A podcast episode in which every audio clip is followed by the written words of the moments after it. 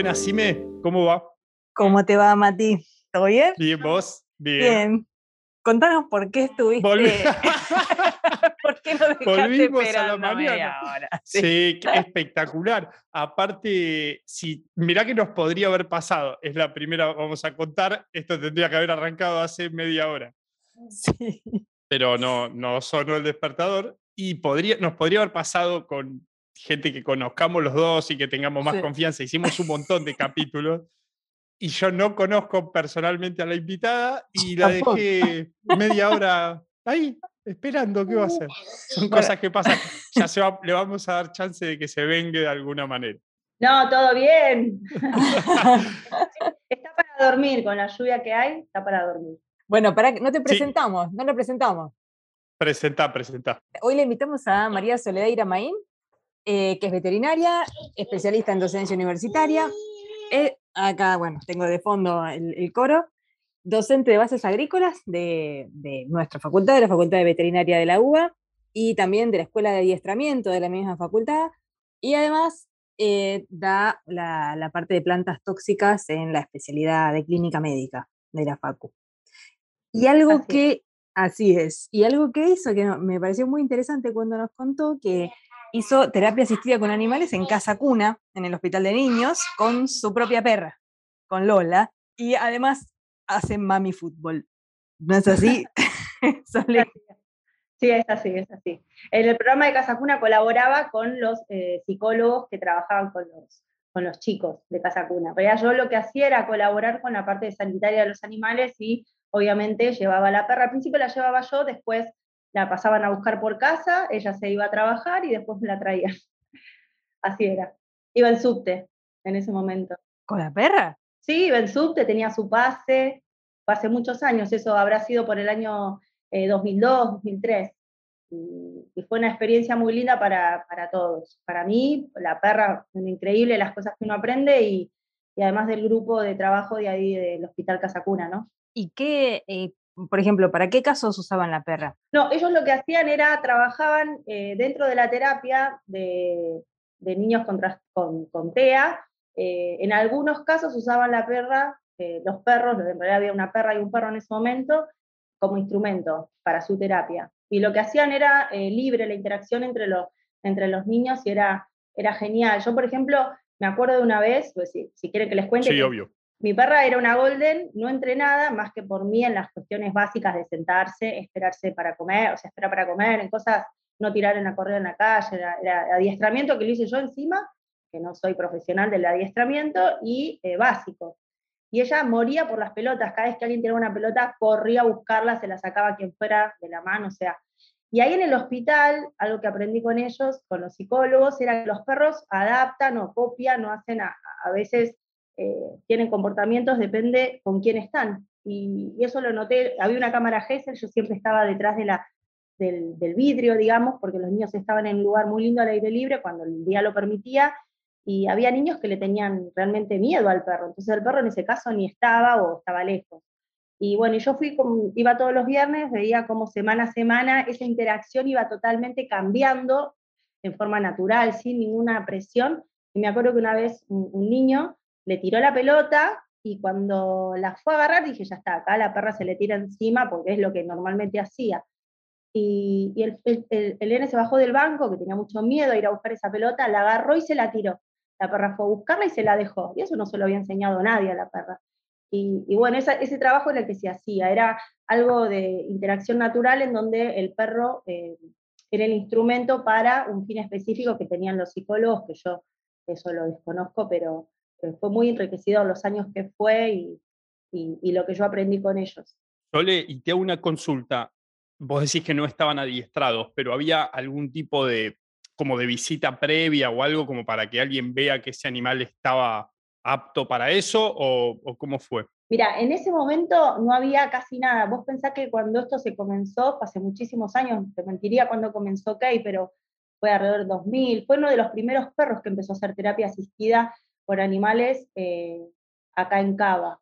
Creo que había en Parque Roca también, pero fue Amelia Lorena y José Pozo fueron uno de los primeros. Entonces, en realidad no había tanta reglamentación, de hecho se quería hacer que tuviera que haber un veterinario en un equipo donde había perros y niños y psicólogos, también el veterinario como algo obligatorio. Lo mío era una cuestión ad honorem, que si te cuento cómo fue, yo una vez leí en una revista de diario que hacían eso en el hospital, tenía mi perra que yo notaba que era eh, sin conocimientos eh, teóricos, ¿no? De que es una perra que podía eh, colaborar, una perra más que inteligente en algunas cosas, muy equilibrada, la ofrecí por si era necesaria, o sea, yo me acerqué al hospital ofreciendo mi perra. Que me acuerdo que al principio me sacaron corriendo, porque dice que así se les acercaban famosos, porque había, estaba como en auge, era algo nuevo, desconocido y en auge como, como una moda en algunas en unas cosas, y uno creía que con un perro uno hacía terapia asistida y eso no era así. Entonces, eh, yo fui una de las más que se presentó, algo se ve que le llamé la atención a, a y a José, que sí se comunicaron conmigo, y como que querían que la perra que iba de lunes a jueves descanse, eh, bueno, mi perra comenzó. No estuvo evaluada por nadie más que era mi perra y siempre estaba yo, ¿no? Al principio, después era muy difícil ir todos los viernes y quedarme toda la mañana en el hospital. Eh, y ahí fue cuando le, di la tutoría a uno de los psicólogos que pasaba por mi casa y viajaba en subte con su permiso. Eh, el subte había emitido unos permisos para viajar y, y obviamente con todos papeles al día de sanidad y bueno, así fue. Sí, yo los he visto en el subte, pero claro, nunca supe para qué. Ahora me estoy, me estoy enterando. ¿Y cuánto, cuántos años tenía la perrita y cuánto tiempo fue? La perra en el momento que entró, si no me equivoco, tenía un año y medio. Era una cachorrona. Y trabajó un par de años. Eh, después ella quedó preñada. En ese momento entró otro tercer perro, porque una de las cosas que Amelia y José eh, recalcaban es que para ellos los perros tenían que convivir con el terapeuta, no perros que estuvieran en caniles y que van y que los llevaban. Y eso era muy interesante porque Kay vivía con, eh, con José y después con Amelia vivió Inti, que era un golden. Entonces ya con Inti y Kay medio que eh, Lola no era tan indispensable. pero yo sí seguí colaborando con ellos hasta el día de hoy que nos hablamos siempre colaboré en las charlas que ellos daban, yo siempre hablando de la parte animal, y, generé un buen vínculo y siempre que, hicimos un libro, ellos hicieron un libro y me, invitaron a escribir un capítulo, y fue una parte muy linda eh, que surgió así, en realidad, eh, sin pensar ni planificar. Eh, la verdad fue esa, yo lo leí en el diario y me acerqué al hospital. En ese momento yo estaba recién recibida y me interesaba mucho la, terapia asistida, me encantaba, y bueno, por eso es que me acerqué. Sole, y contame, porque nos pasa parecido, yo lo sé también porque lo hemos hablado un montón de veces con Simena, de hecho ha salido bastante en este podcast, que es medio ese orgullo catastral que tenemos con, con la UBA. Contame qué es para vos, eh, la UBA o eh, la facultad, si querés. Para mí la UBA, a ver, soy docente, imagínate, desde que iba a segundo año de la, facultad, me quedé como ayudante cuando estaba cursando segundo año de veterinaria y sigo yendo ahora, tengo 45 años. Yo venía de una escuela privada en donde me acuerdo cuando hicimos el último año, los profesores muchos nos contaban de lo que era pasar a la UBA, lo que era pasar a hacer un CBC, que no íbamos a hacer contenidos como era la escuela. A mí realmente me daba miedo entrar por lo que me habían dicho, eh, y desde el primer día que fui, no sé si será una característica o, o qué, eh, yo lo sentí como un desafío al principio, poder adaptarme. Yo quería ser veterinaria, lo tenía clarísimo desde que era muy chiquita. Entonces, contra esa voluntad y ese deseo no había nada que pudiera. Eh, pero los primeros años son difíciles en la UBA porque uno la tiene que entender. Y me acuerdo que cuando yo entré a la facultad veterinaria hubo una charla que la daba en ese momento Blanco, que nos daba como una bienvenida y nos explicaba qué era la, facultad de veterinaria. yo me acuerdo que eh, lo que él dijo fue creo que lo que me marcó a mí porque nos hablaba de esas dificultades desde el principio, pero que si las sorteábamos, la facultad que nos parecía tan grande, después iba a ser chiquita, y que todo íbamos a aprender y que todo íbamos a poder mientras quisiéramos, y era, eh, me acuerdo que eso me quedó, y, la UBA para mí es, yo realmente si no hubiera existido la facultad de veterinaria, no hubiera podido ser veterinaria, no hubiera podido yo costear una universidad privada, yo recuerdo en ese momento si había ya eh, alguna privada disponible, yo empecé en el 94 el CDC. Y para mí es un orgullo ir a haber ido a la UBA, poder dar clases en la UBA ahora, poder dar algo de lo que yo aprendí, aprender, seguir aprendiendo, eh, porque todo esto va cambiando, es muy dinámico. Y, sí, tengo ese orgullo de, haber podido ir, porque muchos también que quieren ir y, acceden, que no son la mayoría, porque también es difícil acceder, eh, digamos, por aquellos que no pueden, eh, yo siempre es algo que hablo con los alumnos, de que aprovechen los que están ahí sentados en el pupitre, porque eh, estar ahí es un, privilegio, ¿sí?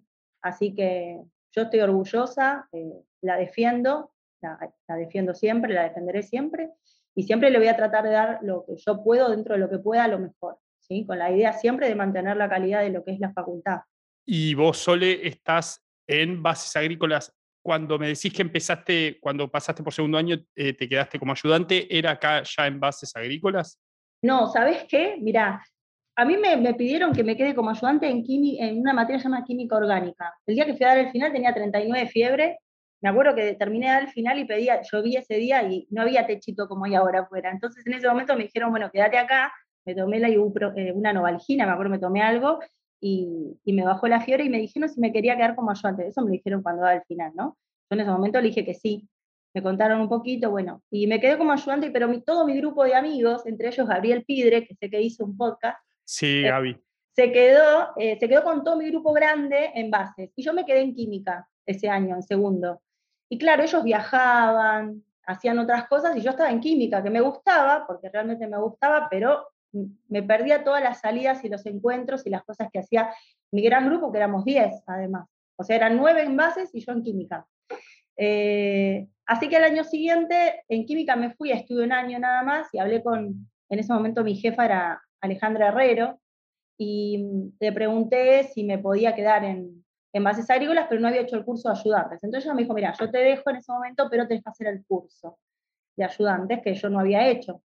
Así que me quedé y antes de recibirme hice el curso de ayudantes como correspondía, y de esos 10 quedamos dos, eh, yo y otra docente que todavía sigue estando en bases. Eh, así que en realidad me quedé eh, a partir de fin de segundo año, principios de tercero. Hablo del año 90 y pico, 96 creo que fue. ¿Y Gaby en ese momento vos decís que estaba en bases? Sí, Gaby Pidre estábamos en bases. Y después él se pasó a química y vos te quedaste en bases.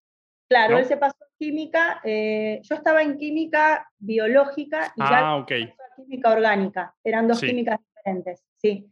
Eh, pero sí, estuvimos un par de años, eh, éramos un montón, era muy divertido, la verdad, a mí bases agrícolas creo que, de hecho sigo estando ahí, es una cátedra a la cual amo, no tiene que ver capaz hoy en día yo doy más, yo ahora hago clínica, lo que pasa es que cuando yo empecé a trabajar, cuando, era, cuando me recibí, me recibí de veterinaria, eh, trabajaba con mastitis y calidad de leche. Después las cosas de la vida y la crisis en el año 2000, 2001, perdón, eh, hizo que bueno, los laboratorios para los cuales yo colaboraba, trabajaba en realidad con un veterinario haciendo la, lo que era mastitis y calidad de leche, cerraron y bueno, yo tuve, me vi obligada a, a, ir a pequeños en ese momento. Y bueno, después entré a pequeños y nunca más me fui. Bueno, pero igual hiciste algo relacionado, porque lo de plantas ornamentales eso es de pequeños. Claro, porque nosotros damos en bases, damos plantas eh, tóxicas para ganado. Entonces, siempre había preguntas de pequeños. Entonces, de a poquito empezamos a hablar un poquito de plantas tóxicas de pequeños y, de a poquito a poquito investigando, bueno, fuimos creciendo en, lo que, en, las clases de, pequeños y después hicimos un libro y, y bueno, ya quedé como con otra docente, con otras docentes que hicimos ese libro de plantas ornamentales tóxicas bueno, como las que manejamos la parte de ornamentales tóxicas dentro de una materia que es de grandes en realidad. Pero lo damos, es como que se fue mechando de a poquito. Bueno, ¿cómo llegaste al mami fútbol? Ay, al mami fútbol, a mí, siempre me gustó el fútbol y no sé cómo, en un grupo de mamis de la escuela de los nenes, si llegábamos a cierta cantidad de mamás que, quisiéramos jugar al fútbol, se podía plantear en la escuela. Y así surgió. Y, y hace dos años empezamos eh, en la escuela, Mami Fútbol, después vino la pandemia y seguimos eh, yendo, antes de la pandemia en el verano íbamos a alquilamos cancha. Eh, somos un grupo de más de 20 chicas, y mm, chicas, bueno, grandes madres como, como yo, de esta edad. Y después en la pandemia volvimos y ahora vamos a un club con la, con la coordinadora de los talleres de la escuela de los nenes, con un coordinador también del club, y hacemos Mami Fútbol. O sea, vamos a jugar al fútbol, se llama fútbol recreativo, futsal recreativo, pero entrenamos dos horas, ahora empezamos el sábado. Es la parte de desenchufe, por lo menos que yo encuentro, con un grupo de de mujeres que tienen el mismo estado de desequilibrio que, que yo. Nos, nos, divertimos mucho, la verdad que es algo que, más allá del juego, que obviamente lo técnico es importante, pero hasta ahí, hacemos lo que podemos. No hay límite, ahí no hay nada, no hay reglas en el sentido de reglas de fútbol, sí, pero va la que quieres. Solamente tenés que tener ganas de ir y haces lo que podés, hasta donde podés. Y nos divertimos mucho. Buenísimo. ¿Y en qué club, Sole? En Liber, Libertadores, en, en San Cristóbal. Muy bien. Y solo, más allá de que es recreativo, ¿en algún momento jugaron amistoso contra otro club, algo, o solo entre ustedes y en ese horario? No, no, jugamos un amistoso. Ya en la escuela habíamos, llegado, habíamos jugado un amistoso con un grupo que, nada, eran profesionales. Eh, creo que la veíamos pasar a la pelota. Y el año pasado, a fin de año, jugamos un amistoso con otro club que empatamos, fue bastante parejo y estuvo muy divertido. Así que la idea es que este año, que en realidad el tema de la pandemia nos cortó un montón de, de poder, de tener continuidad y proyección, pero me parece que este año va a ser más, eh, los encuentros van a ser más, eh, ¿cómo se llama?, más habituales y bueno, nos animamos, aunque nos vaya mal, no nos importa. Nos vamos a divertir y hacer ejercicio que a veces es difícil encontrar el momento. A mí el gimnasio no, creo que siempre que pagué la cuota fui la primera clase y después no fui más. Así que a mí me resuelve, me resuelve por cada ejercicio, me divierto con gente que aparte conozco, entonces eh, me parece que me cierra por todos lados. Bueno, es que es un poco lo mismo que hablábamos antes. Es algo que nosotros vemos muy bien y lo recomendamos y todo el mundo está de acuerdo en que cuando sos chico tenés que hacerlo porque el club, la gente, los compañeros, el deporte, y parece después que cuando creces es automático que no, como si nosotros cambiáramos demasiado, más allá de obviamente responsabilidades, trabajo, etcétera, pero el deporte te sigue eh, generando lo mismo que cuando sos chico. Lo que pasa es que uno no se da el tiempo y el espacio para hacerlo. No, aparte, viste que cuando uno va al médico, lo primero que te preguntan, ¿haces deporte? No. Sí. No, tenés que hacer deporte. Para todas las soluciones, hacer deporte o hacer una actividad que te guste. En realidad, muchos te dicen hacer algo que te guste. Y a veces no te, yo por lo menos con los nenes, no encuentro eh, lo que me gusta, no lo puedo hacer, una cuestión de tiempo, de distancia. Entonces, ahora que encontré esto, al ser también en el barrio, en la escuela con la gente de la escuela de mis hijos, me parece que es una, era una buena oportunidad para aprovechar y, bueno, estoy fascinada, me encanta. Genial. ¿Y el fútbol como, como hincha, cómo te llevas? Mira, era muy fanática cuando era, soy de Boca. Em, y tengo hermanos y familia de Boca muy, muy fanática. Entonces. Lo lamento un montón, Sole. ¿Qué vas a hacer? Venías, venías espectacular y bueno, acá se, de River, decimos. No, no, peor. Para, para Boca, peor. De San Lorenzo. Ah, bueno, pero mira, acá es el segundo equipo en mi casa. Porque, ah, muy bien. Qué raro, Boca y San Lorenzo, y que puedan comer en paz. No, mi marido es de San Lorenzo. Y entonces los hijos, los él no es fanático para nada. De hecho, yo miro fútbol y él no. El otro día fue a Argentina y yo estaba mirando y él hablando por teléfono. O sea, no. Fanático de fútbol. Pero los hizo San Lorenzo y como mis hijos iban a la colonia San Lorenzo, una vez mi hija me dice, pues mi hija es de Boca, me dice, mami, ¿puedo? Te pido un favor, sí. ¿Puedo ser mitad de Boca y un poquito de... Pobrecito, ¿cómo les quemamos la cabeza a nosotros con esas cosas? No, pero aparte porque en la colonia le habían enseñado la canción, la marcha, la, la, canción que cantan en el Club de San Lorenzo, entonces la cantaban y San Lorenzo, entonces ella era de Boca, porque era la nena, era como yo de Boca y los nenes de San Lorenzo. Y cuando me pidió permiso para hacer un poquito de San Lorenzo, casi me muero. Le digo, vos sé lo que, quieras. Yo soy de Boca y a mí me gusta el fútbol. Mirarlo me gusta. A veces me encuentro en paso de canal y me, me quedo mirando un rato un fútbol que ni conozco. Eh, y ahí me doy cuenta que algo me, me, gusta. Sé que era más fanática, de, más chica, ahora no tanto, pero, pero sí me gusta. Como deporte me gusta mirarlo. Bueno, yo tengo ah, algo que no dijimos de Sole, que en realidad eh, más allá de que ya la hubiéramos invitado para el libro y a, participar del proyecto y todo, eh, hicimos una votación en el Instagram para ver quién, o sea, que, la gente votara a sus veterinarios favoritos y Sole arrasó.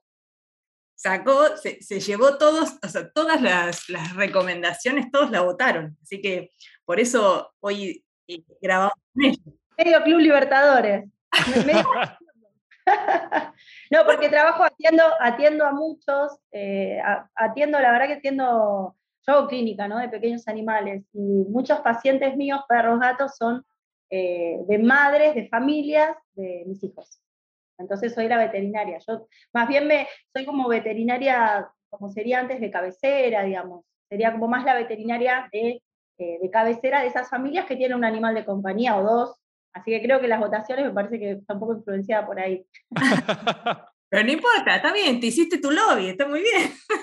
¿Y por qué, saliendo, de, saliendo del chiste, por qué pensás, Sole, que alguien, eh, me pongo en modo rolón, pero por qué pensás que, que a alguien le puede gustar eh, cómo, cómo trabajás? Ah, esa no sé, eso habría que preguntarle a los demás. Lo que sí sé que con la gente que, que digamos, con, con, los que soy la veterinaria de, siempre me gusta tener una relación con el tutor y, que las cosas siempre sean claras y, y a veces genero, se generan relaciones. Yo trabajé 10 años en una veterinaria, imagínate que había tutores que cuando me casé fueron a la iglesia.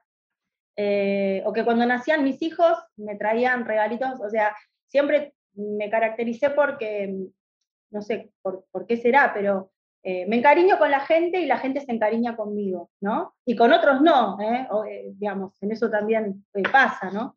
Pero cuando me encariño con alguien, como que esas relaciones que se generan de tutor veterinaria, si es buena, y obviamente uno hace para lo que estudió y, sabe hasta dónde puede llegar y hasta dónde no y tiene que derivar, como que en esa, esa claridad capaz genera cierta empatía mutua y ese cariño que capaz que es el que se reflejó en la votación.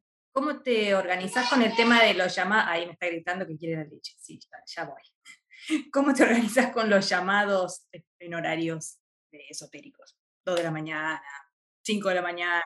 ¿Te pasa? Mira, todo, eh, no. ¿Sabes por qué? Porque yo tengo un teléfono que ya todo el mundo sabe que a mí las llamadas no me suenan. Yo aviso, perdón, las llamadas sí me suenan, los mensajes. O sea, las llamadas, si me llaman a las de la mañana, obviamente me voy a levantar, pero mis, mis, eh, mis pacientes saben que yo no atiendo de urgencias y que cuando hay urgencias ya saben dónde tienen que ir, o por lo menos yo sugiero, está incluso en el texto de mi WhatsApp, o sea, si alguien me llama, no atiendo porque no escuché, porque eh, uno ve en la descripción está donde pueden ir ante, ante, cualquier urgencia, así que en ese sentido son muy respetuosos, no, no tengo grandes problemas, o sea, no tengo problemas con eso, y si alguien me llama porque realmente me necesita, lo voy a atender, pero no me suele pasar. Eh, y con respecto a los mensajes, está organizado ahora, hace poquito tengo el, el, WhatsApp Business, entonces con eso medio que uno organiza un poco la, la cuestión de las consultas y los turnos, así que eh, la verdad no tengo grandes problemas. Y aparte como yo trabajo con particulares, no trabajo en la masividad de una veterinaria, no tengo veterinaria, entonces eso también hace que mi trabajo sea eh, más eh, chiquito de, en cantidad, pero también más, eh, que pueda brindarle yo más dedicación, porque obviamente tengo menos afluencia de gente que lo que yo trabajaba eh, cuando, tenía una cuando trabajaba en una veterinaria de otra colega al público. Entonces, este, este problema no lo tengo por ahora. Pero es más personalizado. Tal cual, tal cual. Bueno, eh, yo creo que en parte eso la gente lo valora también. Vos decías que no sabías, eh, que no podías definir, yo creo que eso es un punto importante, porque justamente lo que decía Mati, vos querés en un clínico muchas veces que te acompañe, que te guíe, y, ese trato personalizado también eh, influye. Lo que pasa es que muchas veces, si, si uno vive exclusivamente eso, a veces se dificulta hacer un trato personalizado porque obviamente no, no alcanza el ingreso. No, claro. Sí, sí, tal cual. Yo por suerte igual, eh, dentro de, lo, nosotros tenemos tres chicos, obviamente tenemos eh, mucha exigencia a nivel eh, laboral y económico para poder sostener una familia, que eso es lo que hablábamos con Jiménez pero bueno, tengo un, mi marido también trabaja, también es veterinario, y él sí tiene una especialidad, él hace traumatología y ortopedia y cirugías, eh, específicamente hace eso nada más, y nada más y nada menos, ¿no? Bueno, y aparte es docente y da clases y, cursos, etcétera, entonces eh, también a mí me permite que igual de otra manera, con, con, tres chicos, o trabaja uno todo el día u otro, pero los dos sería imposible porque no tendríamos con quién dejarlos, así que a mí esto me permite que él sea el que trabaja fuerte en la casa y yo la que trabajo, capaz, no digo menos, pero eh, de una manera, pues trabajo todo el día, cuidar a los chicos es un trabajo, ser sí, ama de casa en parte también es, es, un trabajo, pero que en ese, esa, esa, esa, esa, tranquilidad, en cierta forma, de que, eh, bueno, y aparte doy clases ¿no? en, la, en la facultad, eh, que entre los dos nos podemos organizar y manejar, y bueno, y vivimos como todos los veterinarios, ¿no? Sí. Así. O sea, sí, teniendo que trabajar todos los días. No, no sé de dónde sale esa, esa idea de que los veterinarios nos llenamos de plata. Te No juro, sé. que no sé. no sé, la verdad que no, no sé, no sé qué le inventó. No estaría, no sería el Cualquier persona que tenga dudas, que chequee mi cuenta corriente. Se llama, se llama este capítulo. yo creo que hay que enseñar más que enojarse con, aquellos tutores que capaz tienen una percepción diferente, porque la tienen por lo que fuere, no, no podemos saber por qué la tienen. Pero nosotros, no- nosotros tenemos que cambiarla así como trabajito de hormiga, ¿viste? Uno por uno. Es un trabajo de hormiga cambiar la percepción que se tiene del veterinario, pero creo que todos en algún momento, ya sea dando clases, en el consultorio, no lo haremos con todos, con algún tutor más reticente, me parece que está buena. Esto que están haciendo ustedes, esto que están haciendo ustedes, o sea, esto para mí es una genialidad y creo que va a ser un cambio muy grande para mí. Bueno, gracias. Ojalá, ojalá. La verdad que ojalá. Lleva un montón de tiempo. Y sí, la idea eh, es justamente hacer estos cambios y que vean la visión del veterinario. Porque cual. y es así. Bueno, Mati creo que tiene una pregunta. Sí, esta pregunta la hacemos un montón y, y- y también aprovecho para, para hacerla ahora al final y, ya después te liberamos, así no te, no te robamos más tiempo, pero justo dijiste algo durante la, durante la charla que me, me llamó a, a hacer esta pregunta, que es, vos contaste o en un momento estabas contando algo y dijiste, era natural y era obvio que iba a ser veterinaria. ¿Por qué? ¿Por qué era obvio y por qué pensás que sos veterinaria? Mira, la verdad, mi mamá me dice que yo, antes de empezar, o sea, cuando empecé a hablar, lo primero que decía, ¿viste cuando, supongo cuando yo tuve los nenes, le preguntás qué vas a hacer cuando seas grande? Y yo decía veterinaria. O sea, que cuando yo lo primero que me preguntaban siempre decía veterinaria, obviamente no tenía ni idea de qué significaba ser veterinaria. Siempre me gustaron los animales y siempre de chica, cuando ya sí tengo uso de, de razón de acordarme que me preguntaban, quería ser veterinaria, me gustaba mucho la medicina, siempre que había documentales en la televisión, que antes no es como ahora, me prendí a ver documentales. Eh, me, me gustaba la biología, me gustaba aprender, me gustaba, cuando yo tenía una perra, cuando era chiquita tenía una perra y venía un veterinario a mi casa, eh, me encantaba seguir al pie de la letra las instrucciones. Entonces yo cuando él venía, le decía, mire, como vomitó, yo ya le saqué el agua, la comida, le hice arroz, le hice el agua de arroz. Entonces él me tenía como su, su aprendiz de veterinaria. A mí me fascinaba ver el maletín, el, el doctor venía con maletín como el de la familia Inga, es el negro, Sí. eh, y el estetoscopio, la jeringa, y a mí eso me fascinaba. Yo me veía haciendo eso, eh, atendiendo animales y moría obviamente por los animales lastimados de la calle, siempre iba y bueno, siempre me, me cagaban a pedos porque siempre iba, me decían que iba a terminar mordida, esto que lo otro. Y nunca pensé otra profesión, realmente no hice ni test vocacional en la secundaria, o sea, siempre tuve claro que quería ser veterinaria. Fui a conocer la facultad veterinaria en la secundaria, a ver cómo era, también por interés propio, eh, la fui a conocer y me anoté en el CBC y nunca tuve otra, en mi mente no hubo otra. La verdad que no sé por qué, creo que nací con eso, no, no lo formé ni, nadie lo fomentó, en mi casa hasta me decían, pero sufrís tanto por los animales, ¿cómo vas a ser veterinaria? Me decían. Si te pone tan mal que cuando se me murió mi canario, me decían, si te pone tan mal, ¿cómo? Y eso me generaba el doble desafío de, no, yo quiero ser veterinaria, entonces si me tengo que bancar la tristeza porque se murió el canario, me la voy a bancar. Y no, no, nunca pensé otra, otra, no tuve otra opción, la verdad que soy una veterinaria que na- nací con esto adentro. Bueno, buenísimo. Sole, muchas gracias eh, por haber estado en este tiempo. Eh, felicitaciones por haber ganado con, todo, con todos los que votaron. La primera vez que gané algo. Bueno, muy bien. Y mira, la primera vez que ganas algo y te hacen esperar media hora en un Zoom. No- No te vas a olvidar más. No, eso le da más importancia, Mati. Muchas gracias a ustedes por, por invitarme y por la hermosa entrevista. Bueno, gracias, Sole. ¿Cerrás, Mati?